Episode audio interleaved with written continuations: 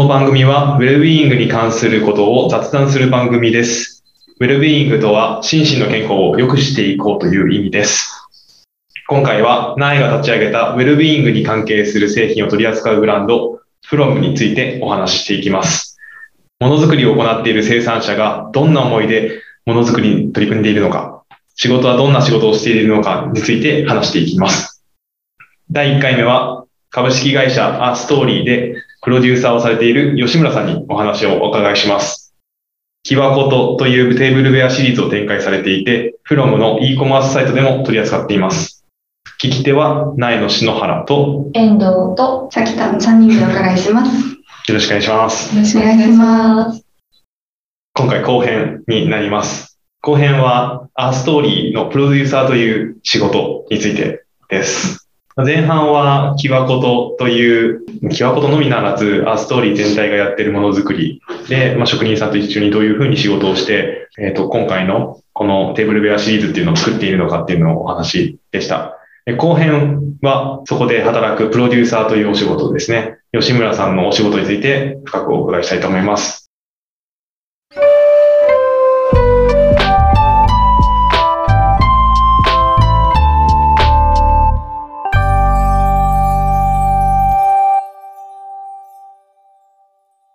ちょっとですね、ここから毛色が一つ変わるんですけども、はい。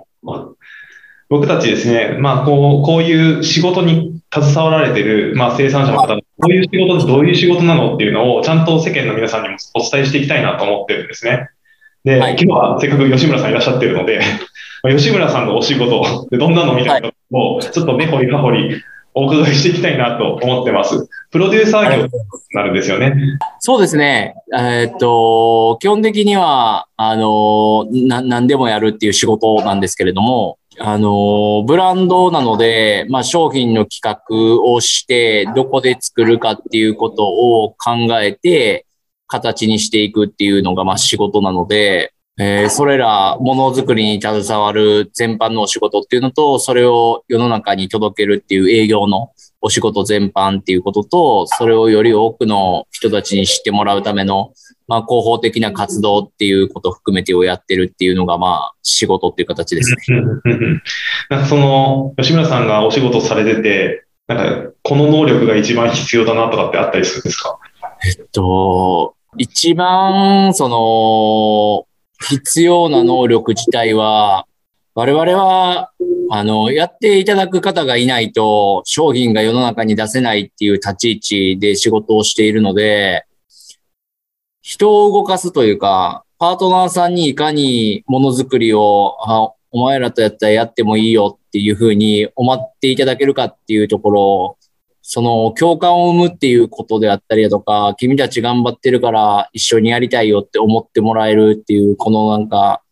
一緒にやってて面白いとか、やりがい感じてもらうみたいなことを提供できる力みたいなところが一番我々のところで言うと求められるスキルだなっていうのは日々感じてますね。なるほど。まあ、この前半部分のお話もそうですけど、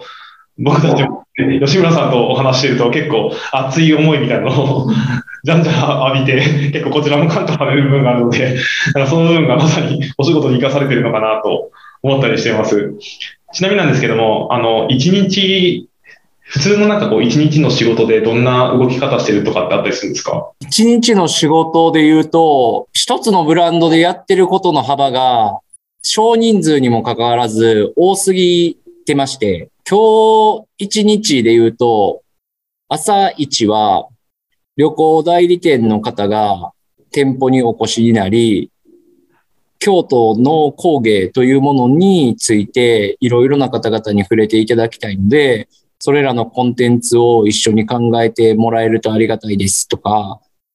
実際我々自体が一定ものっていうものをあつらえる、あつらえられるサービスっていうおあつらえサービスっていうのをやってたりとかするんですけれども、そういうものを自分たちのお客さんにも体験していただきたいんですけれども、どういうふうな座組でやっていくのが一番いいですかねみたいなことを朝は東京から来られた方々とお話をさせていただいていて、で、その横では、あの、BMW さんの関西限定車っていうのを、あの、明日以降世の中に見見ていただくんですけれども、それを見ていただくにあたって、写真撮りっていうのをやってもらってるんで、カメラマンさんに、あのー車の撮影を随時やってもらっているっていう感じを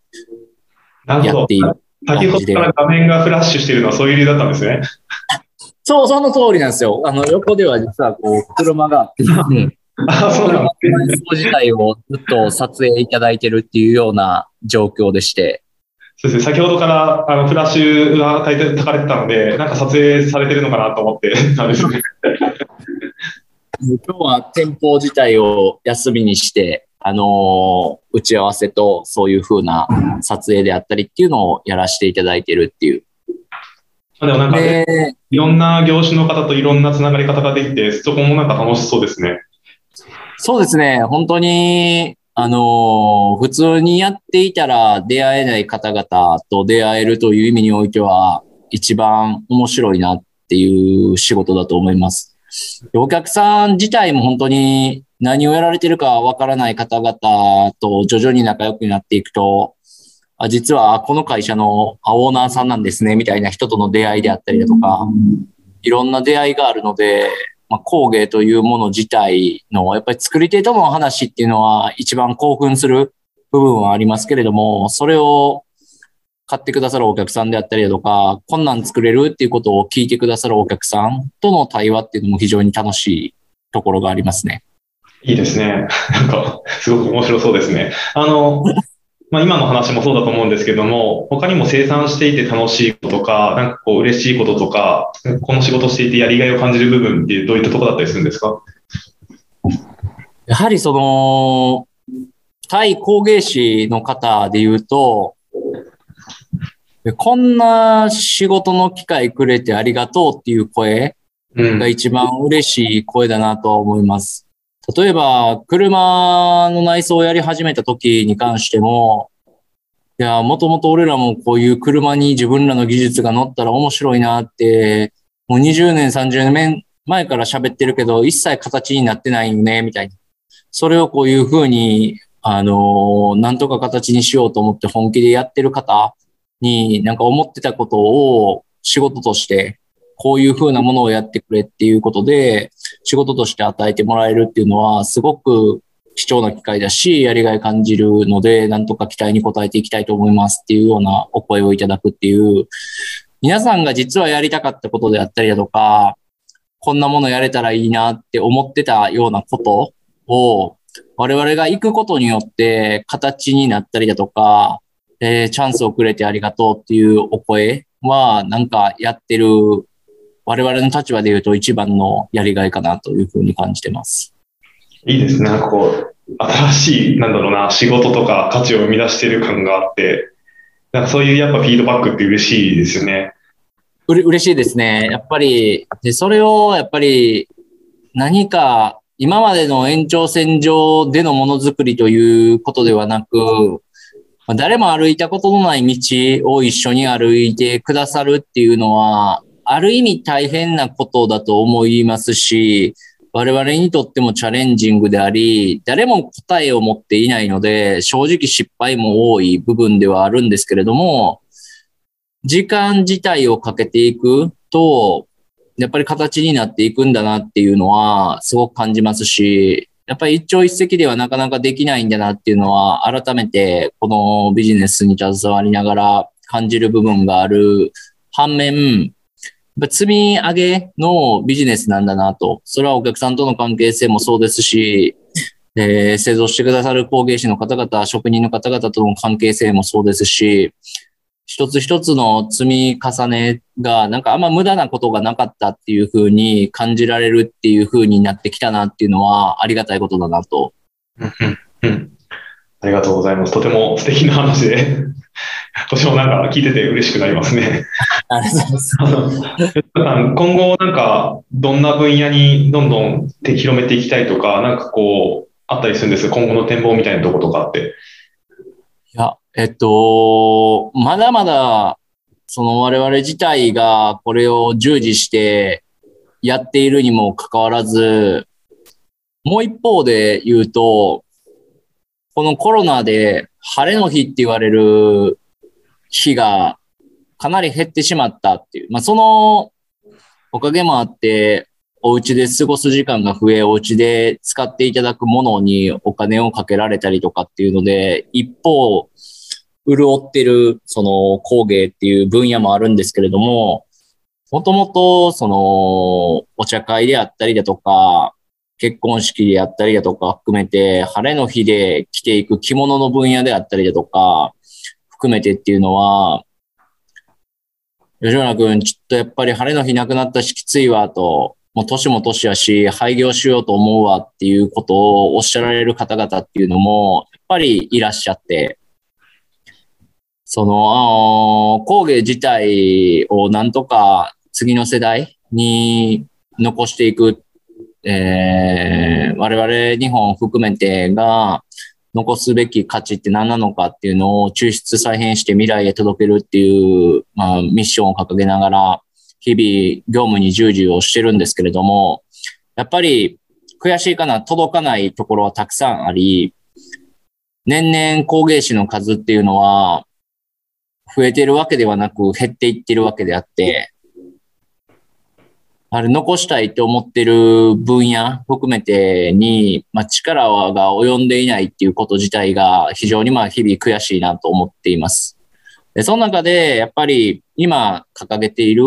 この車のサービスもそうですし、ナエさんにあの扱っていただくお皿の分野もそうなんですけれども、自分たちが立ち上げたブランドというものを、まず日本の皆さんにきちっと認知していただく、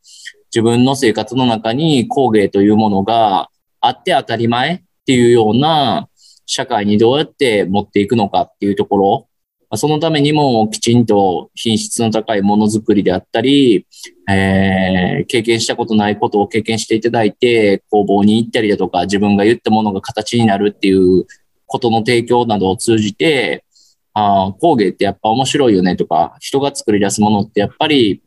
何か他のものとは違うよねみたいなことを価値として提供し続けていき、工芸に携わる人の数を増やすまではいけないかもしれないですけど、減らさないっていうこと自体にきちっとまあ貢献していくっていうことがまあやりたいことかなっていうのは常々思ってます。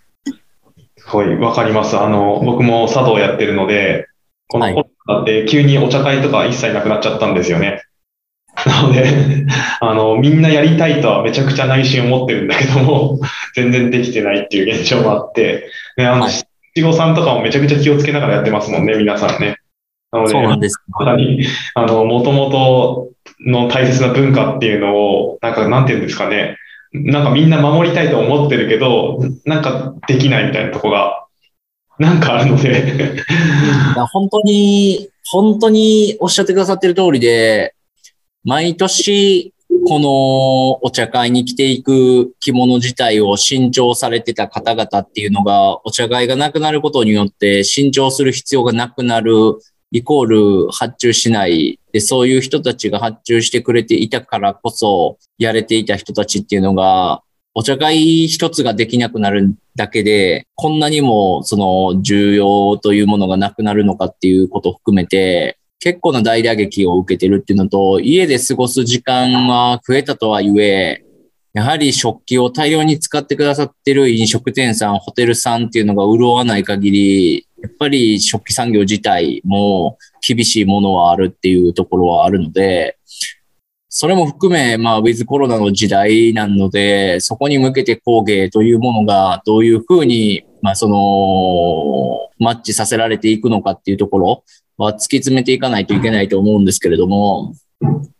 なんとか、その、形を変えてでも技術というものを残すっていうところは結構シビアではあるものの、やっていきたいことですね。まあコロナがなくなるってなかなかないと思うので、もう、ウィズコロナっていう前提で、そこで何かできることを次々考えていくしかないのかなって僕も思ってます。あの、ちょうどあれですね、うちで言いますと、あの、茶道教室が2年ぶりに再開しまして、そうなんです。なので、徐々に復活の兆しというか、まあ、みんなもウィズコロナでできるようにしていこうみたいな感じで、うんいろいろ対策を先生方も練られてたりもするので、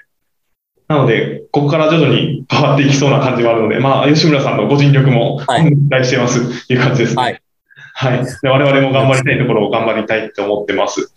ちなみに、あの弊社のメンバーからも何かこう、聞きたいこととか、うずうずしてることとかないのかなと思って、じゃんじゃん入ってきていいので、聞いてください。そうですね。聞きたいことというよりお話伺ってて、すごい民芸工芸のことをすごい考えてしまって、そのコロナ禍で、あの、やっぱり皆さんより生活を大切にされ始めてるんじゃないかなと思っていて、私たちもそういったことを一緒にあの考えて、いろんな素敵なものを一緒に作れたらいいなっていう、ちょっと感想になってしまったんですけど、と 思いました。本当に言ってくださってるように、あのー出会ってお話しさせていただいて、あの、目指す世界観が同じっていうところで、こういうふうに商品も扱っていただくっていうことをやっていただいて、わざわざインタビューまでしていただいてっていう形ですし、やっぱりより多くの方々が、こう、心地よい暮らしというか、あのー作り手に思いを馳せたり、自然に思いを馳せたり、その自分自身に思いを馳せながら過ごす時間っていうものがよりいいものになっていけばいいなっていうのは本当に思うので、まあぜひなんか一緒に、あのー価値を提供できればなって思います。ありがとうございます。ゆいちゃん、何か聞きたいことある？ドライブさきたです。お願いします。ありがとうございますよろしく。お願いします。いや、ありがとうございます。あの、すごい、量産と手仕事とか、あと、焦げを残さずに、いかにこう、どういう見せ方していくかとか、そのバランスが大事な仕事なのかなと思ってお伺いしてました。で、職人さんと企画を結ぶときに、職人さんの共感を生むポイントとか、そういう企画のなんか、なんですかね、どういうものが結構職人さんに共感されやすくて、逆にどういうのはあんま刺さらないとかあるのかなっていうのをお伺いしたいなと思ったんですけど。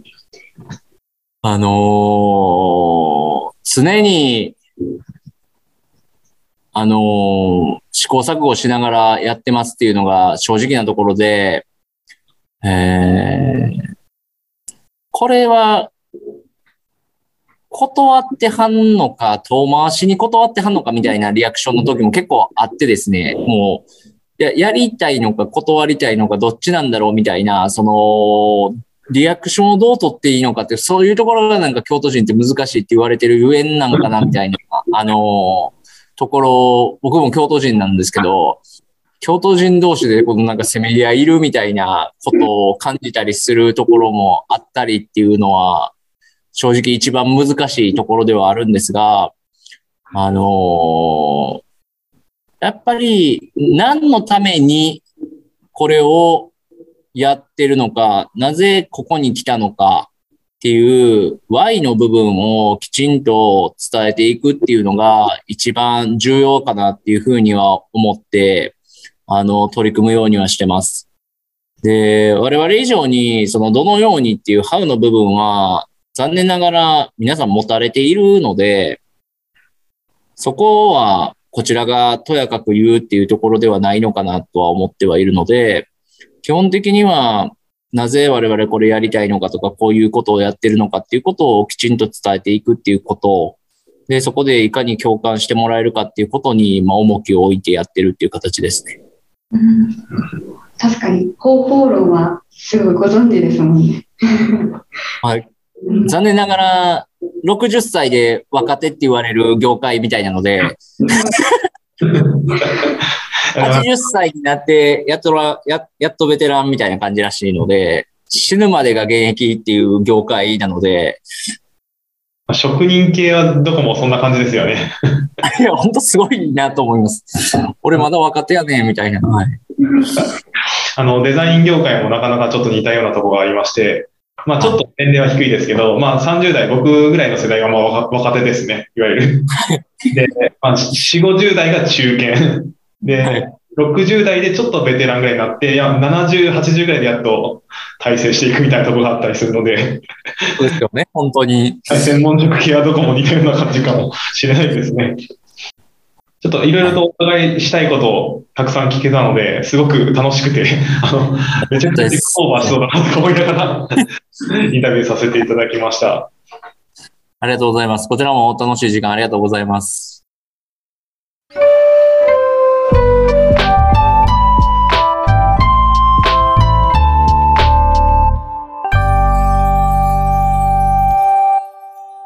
なんかね、最後の方だけど、Y を元に、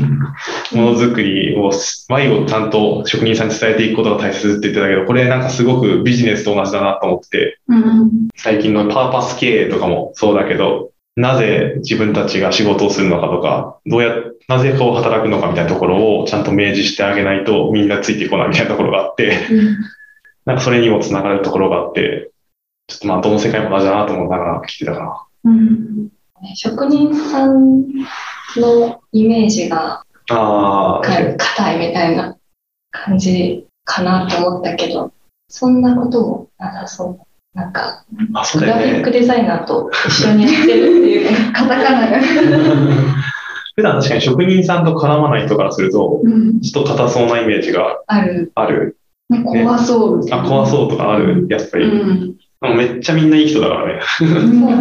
めっちゃみんな優しいし、柔軟だし。顔が見えないからかな。そうそう、なんかね、顔が見えないからかもね。なんかね、このウェブサイトとか、まあ、このメディアか、このメディアとか通じてちゃんとその顔が見えるようにしていきたいよね。まあ、ちょっとね、キワコト自体の商品の、なんだろうな、商品の作り方みたいなところもいろいろと分かって、うん、すごく面白い内容だったかなと思いまですね。うん。一回二次元で作ったものをいまた三次元化してるっていうのがね。すごいなと思いましたね。あんな作り方あんましないよね。本当にさ、プロダクトデザイナーとかやっちゃうと、まあ、全部 CAD で作っちゃうからね。うん。そうだよね。そういう時って、なんか、上から見たその平面を先に作るっていうよりは、全部を立体で捉えて作る。うん、まあ、場合にもよるけど、上の見見栄えを良くしたいって思ったら、多分上面から作るってこともあるし、でも同時にやっぱ考えるよね。こう立体で見たときに、どういう見え方すべきかとかっていうのも、スケッチとか、CAD とかちょっと起こしてみて、すぐ。ですぐ確認しちゃうから、まあそこは、なんか不確不確いい意味での不確実性というか、うん。なんだろうね、職人のこう、ちょっとなんか、あの、伝言ゲーム的なさ、思っても見ないことが起きそ。そううそうそうそう、上面図作ってみたから、あとよろしくみたいなのでさ、こなことあった。う、やるやり方、もうちょっと面白いなと思って、うんちょっとやってみたいなと思った。ね、なんか職人さんとの